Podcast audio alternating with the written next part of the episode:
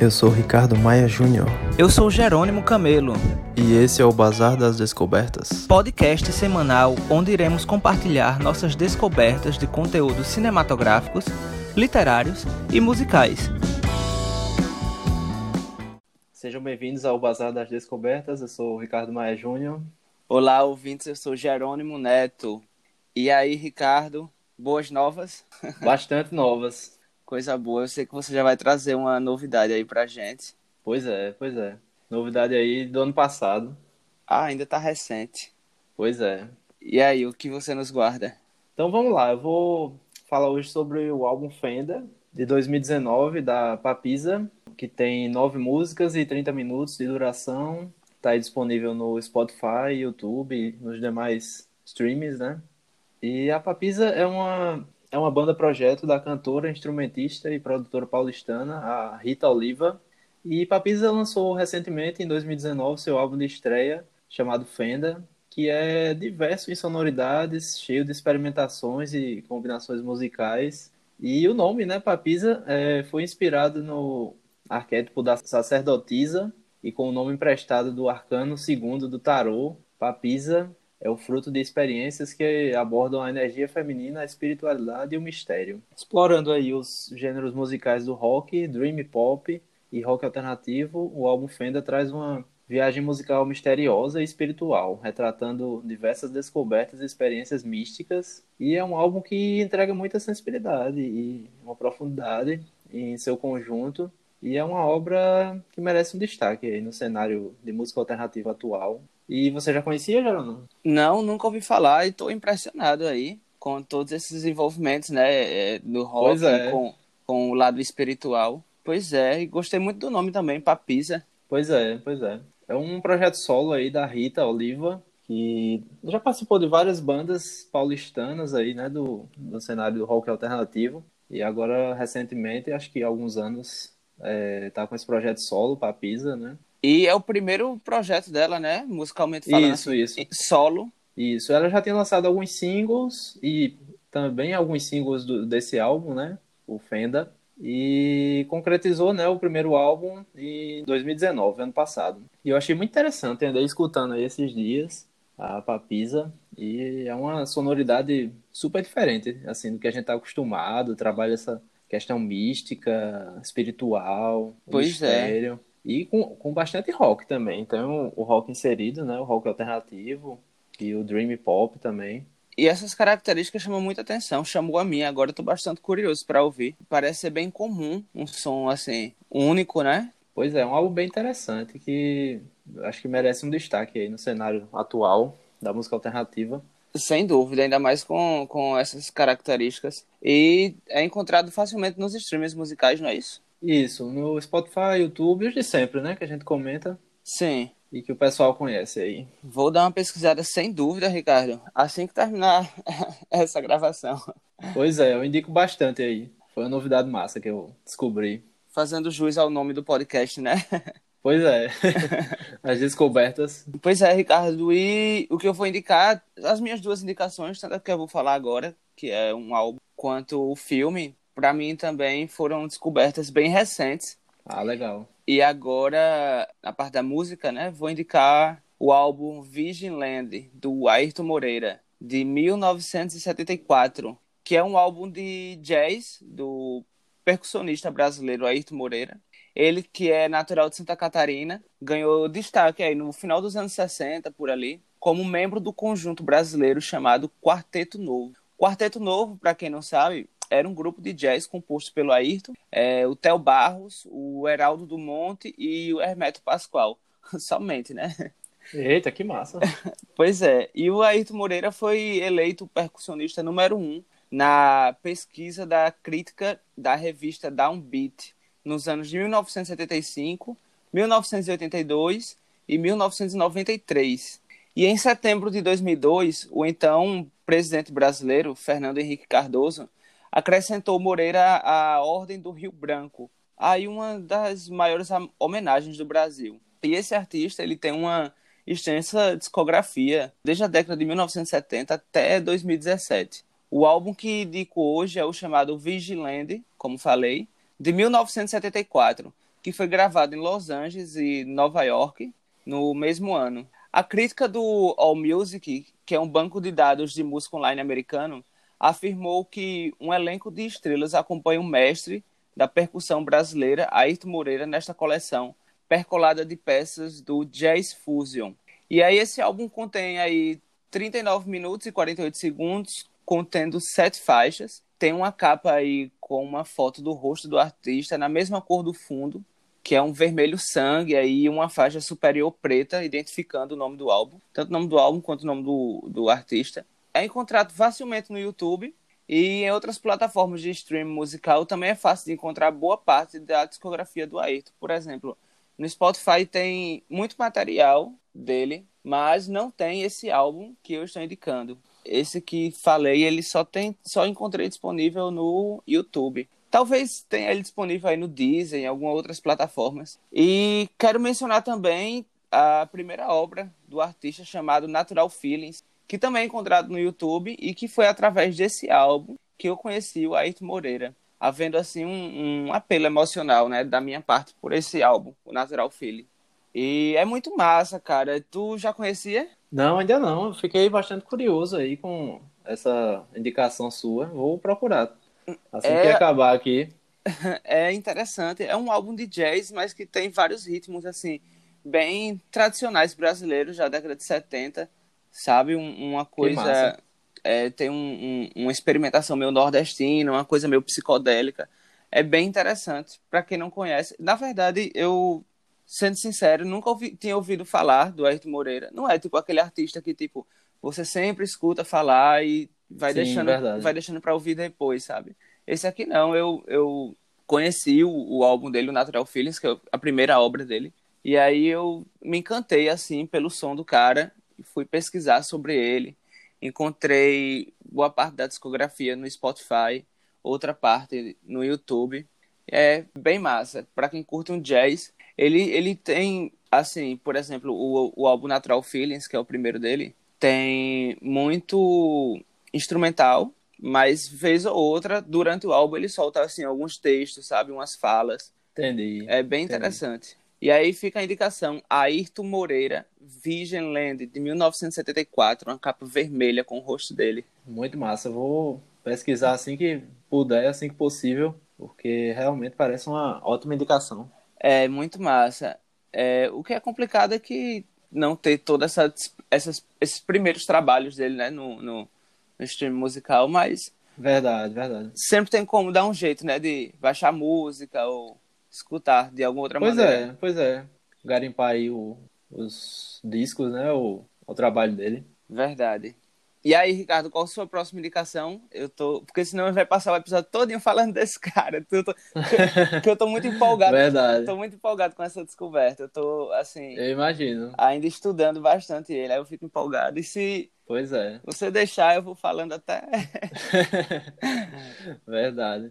Hoje eu vou indicar o documentário Expedition Happiness, de 2017, ou Destino Felicidade, né? Que é um documentário presente na Netflix, com a direção de Selima Taibi, e tem 1 hora e 36 minutos de duração. Ele fala sobre um cineasta e a namorada que fazem uma viagem inesquecível com seu cachorro pela América do Norte em um ônibus escolar adaptado. Eles percorrem três países norte-americanos que são o Canadá, Estados Unidos e México, incluindo aí também o estado do Alasca, né, que pertence aos Estados Unidos, que eles também passam por lá, fazendo diversas paradas em cada país para explorar a cultura local, as paisagens, trilhas, florestas, desertos, eventos culturais e a culinária local. E eu achei que é um documentário bastante interessante, porque mostra as vantagens de, de uma viagem, expedição por vários países, como isso agrega valor né, na sua cultura, no, o conhecimento para lidar com diversas situações o, e conhecer o que há de melhor né, e mais belo nesses países, principalmente a cultura e os costumes locais, que você vê bastante eles interagindo ali né, com a comunidade e tal, é, procurando local às vezes para é, estacionar o ônibus e dormir com mais segurança. Eles têm esse, esse contato né, com os habitantes nativos. E Expedition Happiness tem uma duração bastante tranquila. Eu achei super rápido, assim, super fluido. Você se envolve com as situações mostradas, com as com as aventuras e, e os perrengues também, né? Dos protagonistas, que é o, o casal Félix Stark e Selima Taib e o seu cachorro Rudy. De uma forma descontraída e leve, eles mostram tudo o que aconteceu durante essa viagem pela América do Norte. Então, é um documentário de duas pessoas que fez o que a maioria das pessoas querem fazer, inclusive eu, né? Pois é. de pegar um, um, ônibus e sair viajando aí, um continente todo. É verdade. E, inclusive, mostra eles adaptando né, o ônibus, eles comp compraram um ônibus escolar e aí foram adaptando, né? Tirando os assentos e construindo ali o. Ah, é um ônibus o, escolar. O espaço é? deles. É um ônibus escolar adaptado, né? Que eles construíram ali a, os locais, né? Com a cozinha, cama e. Sim. Alguns utensílios, né? Algumas móveis para auxiliar aí na, nos dias, né? Que eles passam, que eles dormem no ônibus mesmo. No, é. Eles apenas procuram um local para estacionar, assim que seja seguro, é, dentro de uma pousada, dentro de alguma coisa assim. Um estacionamento, né? Um, algo isso, mais seguro. Isso. Meu Deus, pois é. que sonho, meu Deus, fazer isso. Eu acho que você vai gostar bastante do documentário. Ele é, não, é bem interessante. Não conhecia e com certeza vou gostar, pô, porque é uma abordagem assim que eu acho muito massa, tenho muita vontade de fazer. Pois é, eu sei que você gosta aí dessas viagens, dessa explorar, né, o ambiente e a cultura, dessas acampar, né, talvez. Dessas aventuras, sim. Eu sou muito desse rolê do, do camping, de ficar acampado, é. acampado numa praia, algo assim. É por isso que esse filme talvez me interesse muito. É, muito massa. E foi uma descoberta muito boa. Eu assisti acho que umas duas semanas atrás e achei muito massa a proposta e também a forma como eles é, retratam também, de forma é, caseira, assim, mas de uma forma bem, muito bem produzida, né? Sim. Às vezes eles se filmam assim, mostram, ah, a gente tá aqui, chegamos aqui em tal cidade, a gente é, vai procurar um local para almoçar e tal, vai comprar algumas coisas para fazer comida. Aí, em formato selfie, assim, eles se filmam com a câmera, né? E é muito interessante. E levando com eles o cachorro, né? O companheiro dos isso, dois. Isso, isso. pois é. Me corrija se eu estiver enganado, Ricardo, mas esse documentário tem cara de ser assim, uma coisa bem leve, descontraída, para você assistir com sim, uma sim. família, né? Pois é, pois é. Como eu falei, ele, ele é retratado de uma forma bem descontraída e leve, e você vai se interessar bastante, eu acho. Muito massa. E vou assistir com certeza, até porque eu gosto desse formato de documentário, né? O que dá uma veracidade maior às, às histórias né, contadas. Pois é, pois é, eu também gosto bastante. E aí, Ricardo, é... minha indicação é o filme O que é isso, companheiro? É uma pergunta. Engraçado, né, esse título? é, pois é, eu fiquei curioso. Ele tem um título em inglês também. E é um filme de 1917, ou 1997. Eu ia falar 1917, olha aí. o quanto eu ia envelhecer o filme. Verdade. Dirigido pelo Bruno Barreto, que tem aí no seu currículo o filme Dona Flor e seus dois maridos, né? Ele também foi diretor desse filme, que é um clássico, né? Todo mundo conhece. Sim, sim. E esse filme faz parte do gênero de drama e ele foi baseado em fatos reais. E o longa, Ricardo, se passa em 1969. E olha que interessante, ele conta a história do sequestro do embaixador dos Estados Unidos, Charles Burke, por integrantes dos grupos guerrilheiros de esquerda MR8 e Ação Libertadora Nacional. Grupos esses que lutavam contra o regime militar instaurado no país em 1964. Eu esqueci de dizer que esse sequestro é do embaixador dos Estados Unidos no Brasil, ou seja, é um filme nacional. Entendi, entendi. E ele é um filme baseado em um livro homônimo de Fernando Gabeira, que foi escrito em 1979. Para as pessoas que têm dúvida, aí um livro homônimo é um livro que tem o mesmo nome do filme. Ou seja, o nome do livro também é isso. é O que é isso, companheiro? E aí ele contém no seu elenco, Ricardo, grandes nomes da cinematografia nacional, como Pedro Cardoso, né?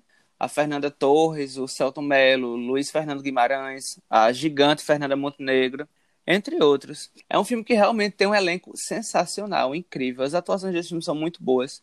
E esse filme foi indicado ao Oscar de melhor filme estrangeiro em 1900, ou, é, 1998. Eu ia falar 1918. o que é que tá acontecendo comigo hoje, hein? E ele também foi indicado a Urso de Ouro em 1997. E esse filme ele contém aí uma hora e 40 minutos de duração. E esse filme é muito massa por contar uma história que, particularmente, nunca tinha ouvido falar. Eu não sabia desse sequestro do embaixador do Brasil em 1969. E aí é interessante que esse filme começa mostrando a imagem do Brasil nos anos 50, no começo da década de 60, e como as pessoas eram mais felizes, era uma animação, sabe? Aparenta assim, Eita, que massa. aparenta assim ser um Brasil de constante evolução, sabe? E aí toda toda essa atmosfera vai mudando a partir do momento que o filme mostra a instauração da ditadura militar em 1964. E aí conta essa história, né, de um grupo de guerrilheiros da esquerda sequestram aí o, o embaixador dos Estados Unidos no Brasil em troca de liberdade de outros prisioneiros que, na verdade, são presos políticos, sabe? E aí o filme, a, a trama principal é sobre essa negociação entre a liberdade do, a libertação, na verdade, do embaixador pela liberdade dos prisioneiros políticos, né? Entendi, eles querem fazer uma troca, né? Exato. Tu já conhecia essa história? Porque eu mesmo não conhecia, de verdade. Ainda não. Para mim foi uma surpresa também. Eu não tinha ouvido falar ainda. Pois é, eu assisti esse filme há alguns dias, poucos dias, na verdade, há uns três dias, por aí. E fiquei surpreso quando soube que ele é baseado em fatos reais, justamente por causa disso. Não sabia desse, desse, é. dessa história aí do nosso país. Não sabia que a gente tinha passado por isso. E no ano de 69, que é um ano muito importante, assim, para a história mundial, né? Foi o ano que o homem pisou na Lua. Pois é. É, e também pega muito essa importância desse marco dos Estados Unidos, né? De ter levado o homem à Lua, ter colocado a bandeira dos Estados Unidos lá na Lua. E justamente fazer essa relação com o embaixador dos Estados Unidos. Aí é, fica nítido dessa maneira a importância daquela, daquele embaixador que era aqui no Brasil. Pois é, ele, ele tem um cargo de importância, né? É, um De grande importância. uma importância assim a nível mundial. E aí, grandes atuações, como falei, Fernanda Torre, Fernanda Montenegro também, mãe e filha aí no mesmo filme. Não, Pois é, elenco de peso. pois é, não, não é a primeira vez que eu vejo um filme das duas assim atuando junto. A primeira é, Ca- é. Casa de Areia, se não me engano, um filme protagonizado pelas duas. E fica aí minha dica. O que é isso, companheiro? De 1997. Um ano depois que eu nasci. Pois é. Você é de 96 também, é? Sou 96 também. Olha, um ano depois do nosso aniversário. Ou do nosso nascimento, quer dizer. Pois é. E é isso, Ricardo. Essas são minhas dicas. O que é isso, companheiro do Bruno Barreto, mesmo diretor de Dona Flor e seus dois maridos. Um nome de peso aí no currículo. E é. o álbum Virgin Land do Ayrton Moreira, 1974. Massa demais. E eu fui de, do álbum Fenda, da Papisa, né? De 2019. E o documentário Expedition Happiness, 2017. Destino e Felicidade, né? Que é o mais fácil. É, e suas descobertas vou conhecer já já. Também vou acompanhar as suas aí. Graças às suas indicações. Muito obrigado. É, Valeu. E é isso, Ricardo. Essa é a oitava edição do Batalha das Descobertas. isso. Oitava edição. Exatamente. E muito obrigado aí por nos ouvirem. Até a próxima sexta, não é isso, Ricardo? Isso. Até a próxima sexta e a gente vem com mais novidades aí.